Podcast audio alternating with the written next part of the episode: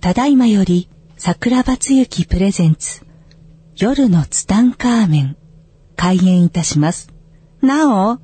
この番組は、アホになってください。笑ってください。大爆笑してください。アホと素直と行動力が世界を救う。夜のツタンカーメン、開演です。はい、皆さんこんばんは。こんばんは。今週もやってまいりました夜のツタンカーメン100年に一人の逸材桜庭つゆきとアシスタントのギャオでございます。今週もよろしくお願いします。いやーなんか出世したもんで部屋も広くなりましたね。本当ですね。そして、スマイル FM さんがこの夜のツタンカーメンの収入でですね、はい。部屋を増築したん ですね。さすがですね。広い部屋で。ですよ。なんかもう声が響くね今日はね。やばいですね。本当にね。あ キモい。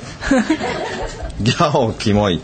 あの僕ねこのこの間ね、はい誕生日プレゼントであ。はい。久保田利伸のはいライブのチケットいただいたんですよ。えー、ください。いやもう終わっちゃいまし たよ。もう終わってしまいましたよ。えー、見に行ったんですか行きましたよ代々木体育館。早く言ってくださいよ。え好好きなの？き。あそうなんだ。僕ね久保田利伸すごく好きで、あ、そうなんですうか、んすごく好きなのね。そこまでは多分私は好きじゃないんですけど。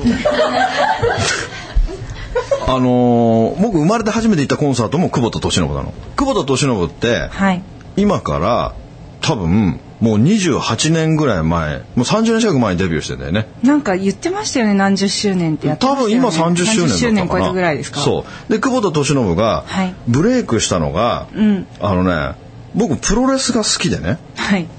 僕もう9歳からプロレス命だから、うんあのーその時のね新日本プロレスっていうところのはいエンディングテーマで久保田利伸の「ミッシング」っていう曲があるんだ知けってどる、そもの曲すごい好きです。そう、あの曲がエンディングテーマでかかってから、久保田敏伸がブレイクしたんだよ。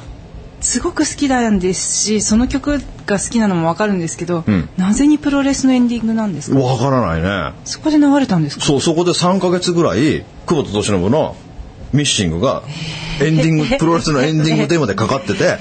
なんていい曲なんだそ。れ切ないですね。そう、なんていい曲なんだと思って、本当いい曲ですよ。で、アルバムを買ったんだよ。うん。そしたらすごくこう素晴らしいと思って、うんで、18歳の時に、あの、コンサートに行ったんですよ。へえ。それが久保田敏伸が生まれて初めてやったのが確か代々木体育館なんだよ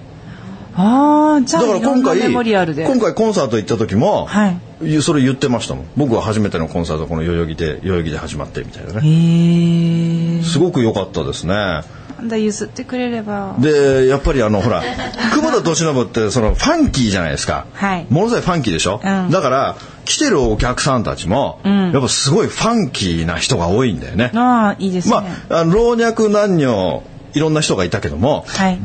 もうやっぱねもうオープニングっていうかもう1曲目からノリノリでもうみんなスタンディングで踊るんだよねああとかイエーイとか言いながら。いやもうすごいですよ いいじゃないですか。おすいやすごくいいんですよだけどん一つだけ問題があって、はい僕の隣に座った、はいその夫婦な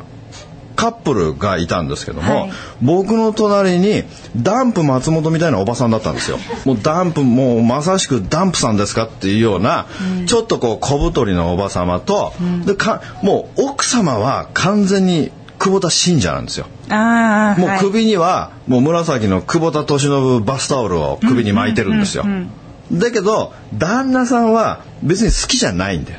ああ好、きじゃないけど一人で行くのは恥ずかしいからあんたも来なさいと言って無理やり連れてこられた口ね。一緒に来てくれた人。そうそうそうだからこう乗り方がぎこちないんだよね。だけどもうだ奥さんはもう熱狂的だから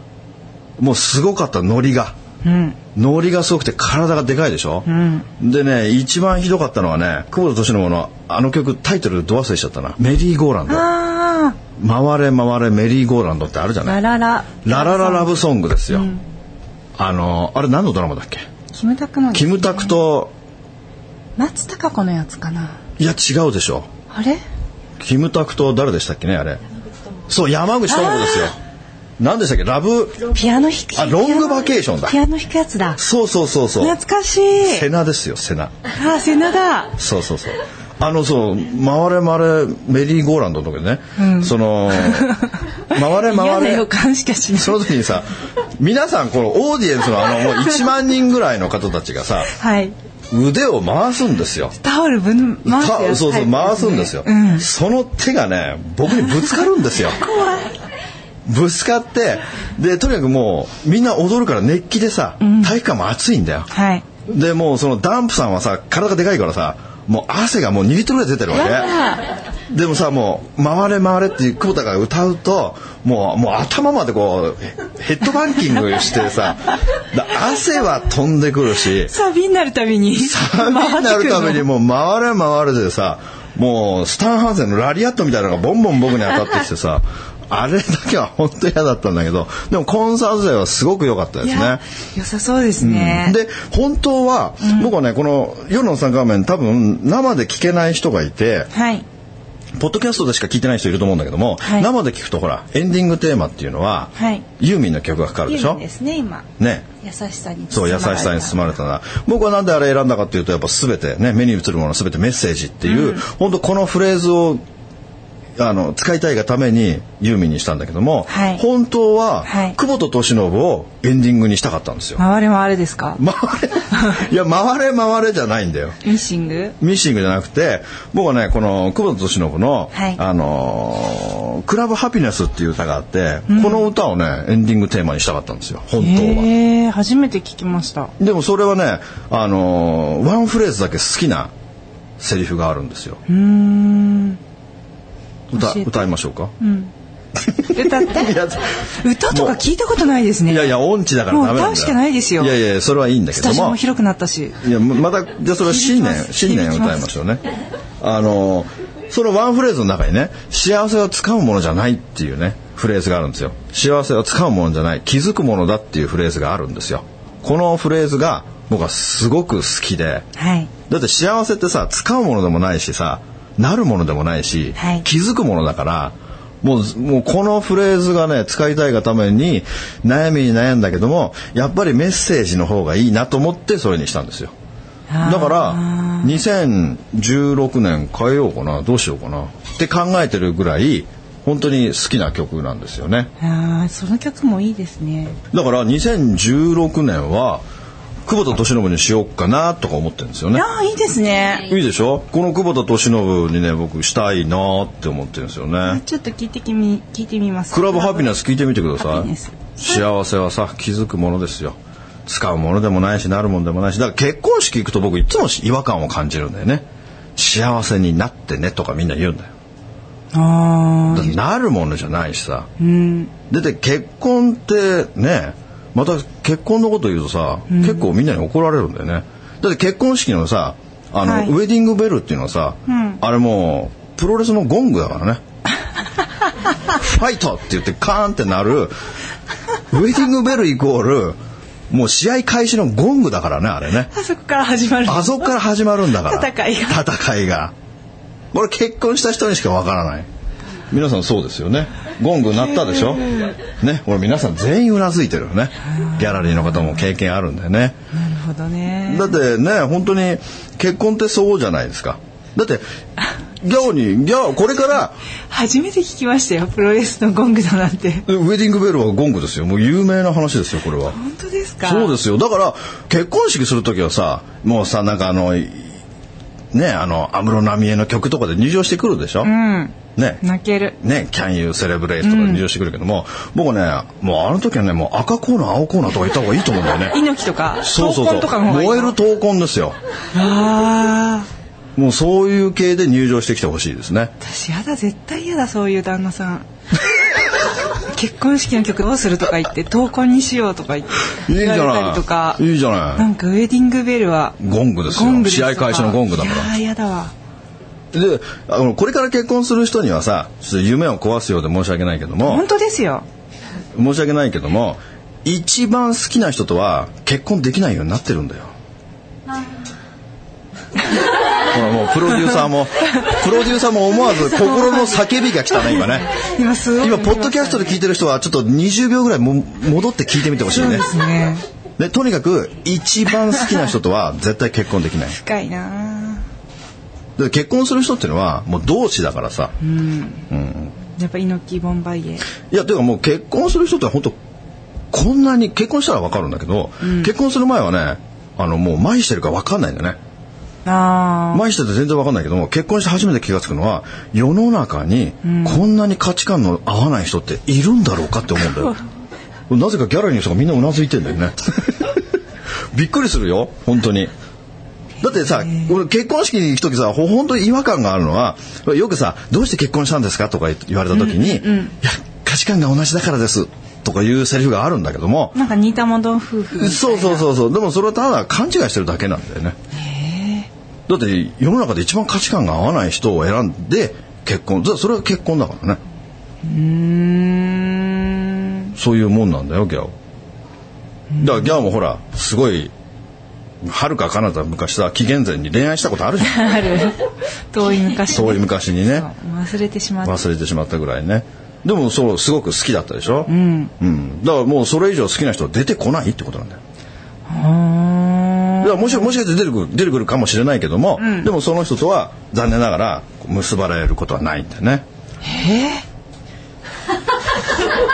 ええ世の中の9割ぐらいの人たちっていうのは一番好きな人とは結婚できないんだよね。ーそれ絶対違いますよいやそうなんだよそうルールがそうなっちゃってるんだよね。それは信じないあとよくほらねソウルメイトとかさ、はいなんかソウルメイトってなんか結婚する人はソウルメイトみたいに思ってるけどさ、はいそれほとんどないね。ええほとんどないね。ー、違うんですか違いますねあとそうだツインソウルとかいるじゃないですかあーもともと一つだった魂がね、はい二つに分かれて、大体ねツインソウルっていうのは同じ国に生まれてくることはまずないですねへえ外国ですね外国の外国ですねだもう一か人はらほとんど会うことがないんですよだからうーんほとんどないですねなんか夢壊れちゃったような顔してなんかすごいなんかやる気なくなっちゃったよ 今なんかもう帰り支度してるじゃんなんかちょっとどうした大丈夫ですよ続けてください結婚の話やめた方次がいいのよ話題次の話題何のじゃあ何の話題結婚の話題がダメだったら何の話題がいいんですかいやでも今月僕全然違いますよなんでこんな話になっちゃったんですかこん久保田利伸ですあ久保田利伸ね久保田利伸だねだからもともと僕今日話したかったのは小林聖華さんの話したかったんですよあおっしゃってましたねだなんつったって、はいこの収録してる日がこの今日がまさしく小林聖華さんの命日なんですよもう4年っておっしゃってました丸4年ですね、い丸4年早いですね早いですね。10月2011年のね、えー10月12日の朝54分に、はいえーお亡くなりになられて、えーふるさとにねお帰りになっていきましたけども、えー本当にねこの小林千賀さんとの出会いによって、えー本当に人生を変えていただいた本当僕の本当の師匠ですよね。もうこの方トイレ掃除もが。そうですよねまあもう全てそうですねもう本当にこの方がいなければ今ここで僕は喋ってることもないだろうし、まあどうしてたか全くやさぐれてましたからね当時ね今から10年ぐらい前ですね小林千佳さんとの出会いっていうのはね、でもともと小林千佳さんとの出会いっていうのは僕はねあの斎藤ひとりさんが好きでねはい斎藤ひとりさんが大好きでひとりさんの本をね、僕ずーっと読んでたんですよ、はいでひとりさんの本を読むだけじゃなくてもうひとりさんの本ってさ CD がついてるでしょ、ん今でもついてますね CD ついてるけども、はいもう10年ぐらい前からねずっと CD がついてたのね、でその CD ひとりさんのさあの100回聞きテープって言ってさ、はいひとりさんの CD は100回聞きましょうっていう感じだったんだよね、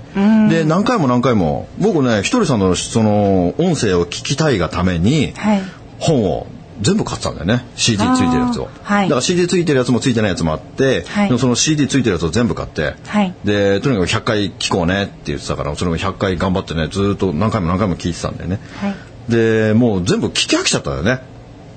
で聞き飽きちゃったから、はいなんかこうひとりさんの CD って世の中に売ってないのかなと思って検索したらヤフーオークションに売ってたんだよへえ斎藤ひとり100時間っていう CD が売ってたのすごいじゃないですかそれねなんかね信者の人か知らないけども、はいひとりさんと一緒にお酒飲んでる時とかに、録音してたのが入ってんだよ、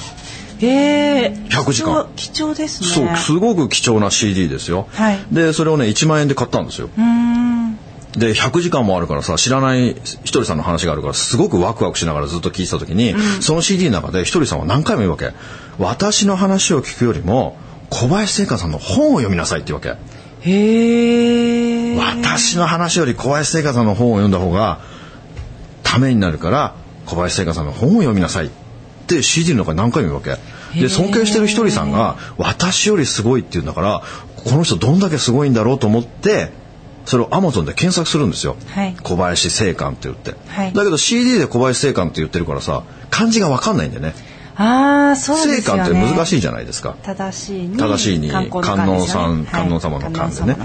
でアマゾン僕ね当時アマゾンで売ってない本が世の中にないってずっと思ってたのあ思わないアマゾンにない本ってなさそうじゃん今では分かる売ってない本もあるって知ってるけども、10年ぐらい前って知らないようんでその時小林聖寛さんっていうのは絶対に本屋の本は出さないって決めてたのああなるほど聖寛さんっていうのは絶対的に有名になりたくないのなるほど有名になりたくないから本屋に本は出したくないって言って通販専門の本しか出してなそいうですねそうですねそうなんていうか低層とかもそういうそうそうそう本屋さんに並んでるようなハードカバーじゃないですもんねそうそうそれをもう20冊ぐらい出したのかな、だけどアマゾンでずっと検索したから、はい 出てこないのよ出会えないず出会えないだからもう何回聞いそのひとりさんの CD を聞いて、小林聖寛って言ってるよなと思いながら、はいアマゾンで検索するわけうんでもないからおかしいなと思って仕方ないから、はいその書店に行くわけ、はい書店に行って「すいませんあの小林聖寛さんっていう人の本ありませんか?」って言うと、その場でさなんかこうネットで検索してくれるんだよね、はい検索してくれて「すいませんその方の本は置いてないですね」とか言うわけでその方本出してませんかって言ったら「ちょっとこの方出してないと思いますね」とか言われるわけ。ああ本屋さんも引っかからないんですそねうだおかしいなと思ってでもそのひとりさんが私の話を聞くより小林聖華さんの本を読みなさいって言うんだから出てるんだ絶対にあるはずですよそうねあるはずだけど僕当時の僕はアマゾンに売ってない本はないって思ってるか一回らア思っちゃマうゾとねンそうアマゾン以外で検索することが絶対ないわけはいそれがそれから調べ出してね半年ぐらいした時にはいアマゾンでまたいつものように小林聖寛って検索したら、なんと信じられないことにはい一件ヒットしたんだよ、おそれが世に言う聖寛さんの間違って出てしまった本屋さん第一弾の本なのへえ実はこれは聖寛さんも知らなかったのそうなん俺ねボタンの掛け違いっていうかねその編集部っていうかその雑誌社とのはい話し合いで聖寛さんはいつものように通販専門の本でやってるつもりだったけども、その本屋は書店の話でしてたのね、話が食い違ったまま、えー確か3月3月の8日とかそんな感じにはい本屋に並ぶわけ、へえそれが検索した時にアマゾンに引っかかるわけある日出てきたんです、ね、ある日出てきただから今でもはっきり覚えてるもうその場で飛び上がって、んですぐ購入してで、まあ、次の日か2日後かに来て、でそれを読んだ時にもう今でもはっきり覚えてるけどもう感動したんだよね、うーんもうその聖華さんの本の中には、はい今まで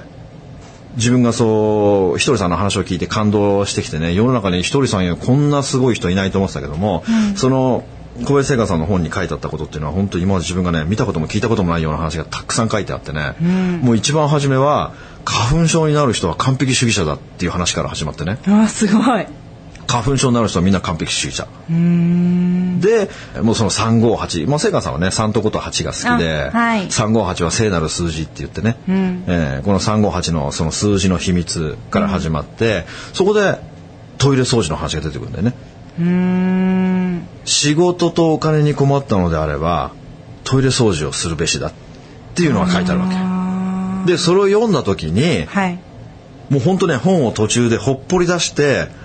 トイレ掃除を初めてしたんだよね人生初めてのトイレ掃除がその聖華さんの本を読んでる途中にお金と仕事に困ってるんだったらトイレ掃除をするといいよ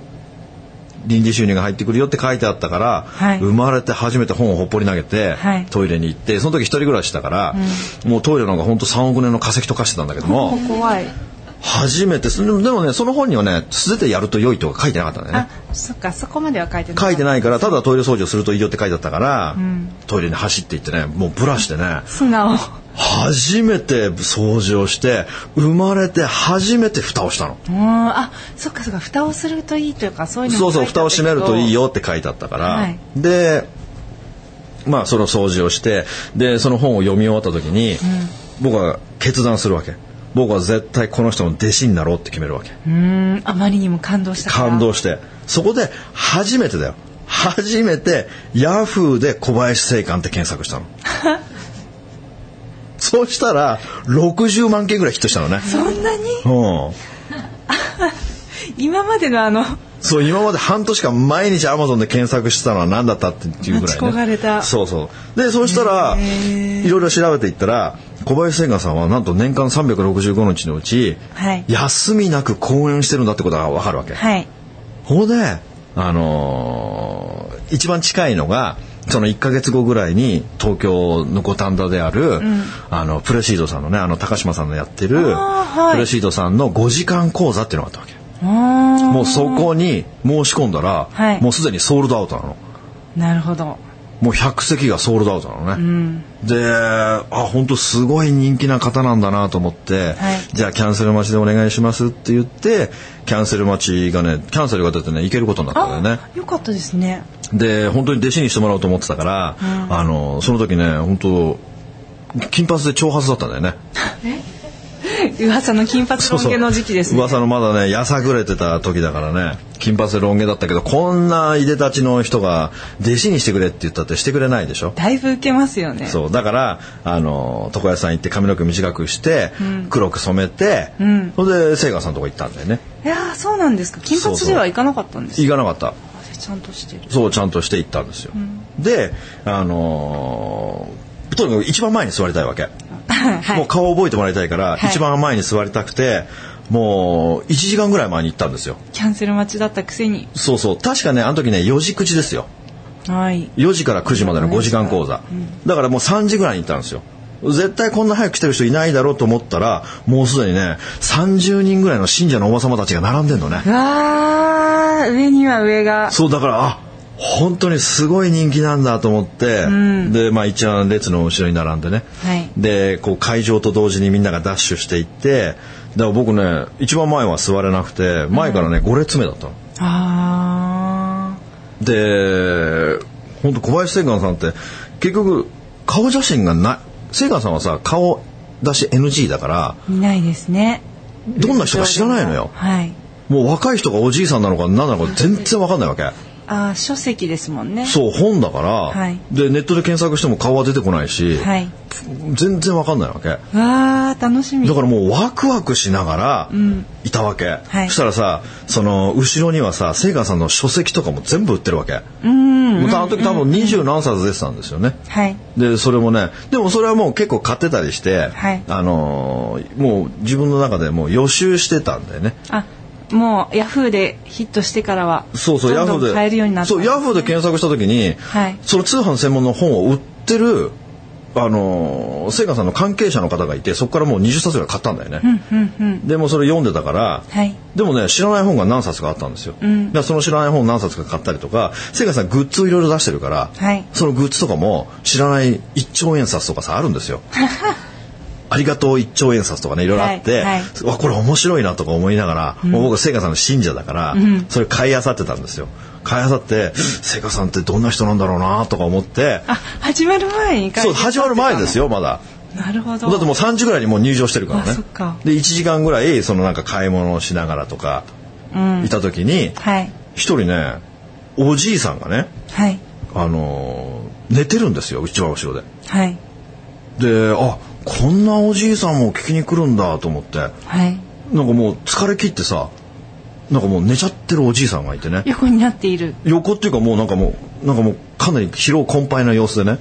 であこんなご高齢の人も来るんだなと思ってで、まあ、会場になってね「はい小林聖華さんです」っつってみんな拍手してそしたらそのおじいさんが聖華さんだった のね。まあ、おじいさんって言ったら失礼だけどもあの時聖華さんいくつだまああそうかでもご53歳ぐらいかなでほら聖華さんガリガリだからさ、はいもう本当にね見てびっくりした全然イメージと違うと思ってでもまあそれででね僕が行き出した頃ってね本当聖寛さんはねあのーギャグがすごかったんですよ公演のギャグがダジャレみたいなダジャレが半端なくて、はいもうダジャレオンリーの講演会でしたね初めの頃ね だってもう聖寛さんはもともとそらあの書籍が、っていうか聖寛さん有名になりたくないから、はいその書籍が出たと同時にあの本を読んだ人たちがすごいって思って講演会に殺到しだしたんですよ。あああのアマゾンに乗っちゃってそうアマゾンに載っちゃってリアル書店に出ちゃったもんだから、はいとにかくその聖華さんの本を読んだ人たちが聖華さんの講演会行きたいってことで、聖華さんの講演に退去して押し寄せてくるわけ、はいそうしたら聖華さんはそういう新しい人たちはいらないんですよあーだから別に間に合ってるんですねもうこれ以上有名になりたくないから、はいとりあえず講演会でダジャレだけ言っとこうみたいな感 じなんですよ嘘こ本当ですよ今から10年前もう本当にひどいけそどのいらないんですねもう本当にだから初めて行った時ね、本当にびっくりしたっていう記憶しかないんだよね もうだってびっくりするよ本当にもうねそのギャグのレベルがすごいんですよ覚えてるのありまいやすいっぱいありますよこのあのなんだっけアルミ缶の上にあるみかんとか言うんですよそれとかこのぶどう一粒どうとかキノコを食べて生き残ろうとかねそういうのを講演会でやるわけですよもうそういうのを5時間ずっとやるわけすごいですすねごいよ。だから、ふるいにかけてたんだよね。ああいら、来てほしいしくないから。前から一緒にいた人たちがチケット買えなくなっちゃったよね。そっかそっか毎回いらっしゃる方知ってるから別にそうそうそう。でも、そのギャグに対して、だって、このぶどう一粒どうって言ったっていらねえよって話でしょだけどそういうのに、その、し前のもう30人の信者のおば様たちは、腹抱えて笑うわけ。だからこれは宗教なんだって思ったの。うんとにかくギャグがすごかったっていう思い出しかないんだよね、だけどまあここからね延々と話が続いていくんですけれどももうお時間が来てしまいましたねはいはい時間の配分が全くできないままはいじゃあ今週もです ねここら辺で小林聖寛さんを忍んでねそうですねいやいや本当に聖寛さんにはね感謝の思いしかないのでねはい、はい今夜も楽しくやってまいりました今日はここまで、はいまた来週お会いしどうもまありがとうございしまょしうあたりがとうございますこの番組の提供は、自由が丘パワーストーン天然石、アメリの提供でお送りしました。スマイル FM はたくさんの夢を乗せて走り続けています人と人をつなぎ地域と地域を結びながら全ての人に心をお伝えしたいそして何よりもあなたの笑顔が大好きなラジオでありたい 76.7MHz スマイル FM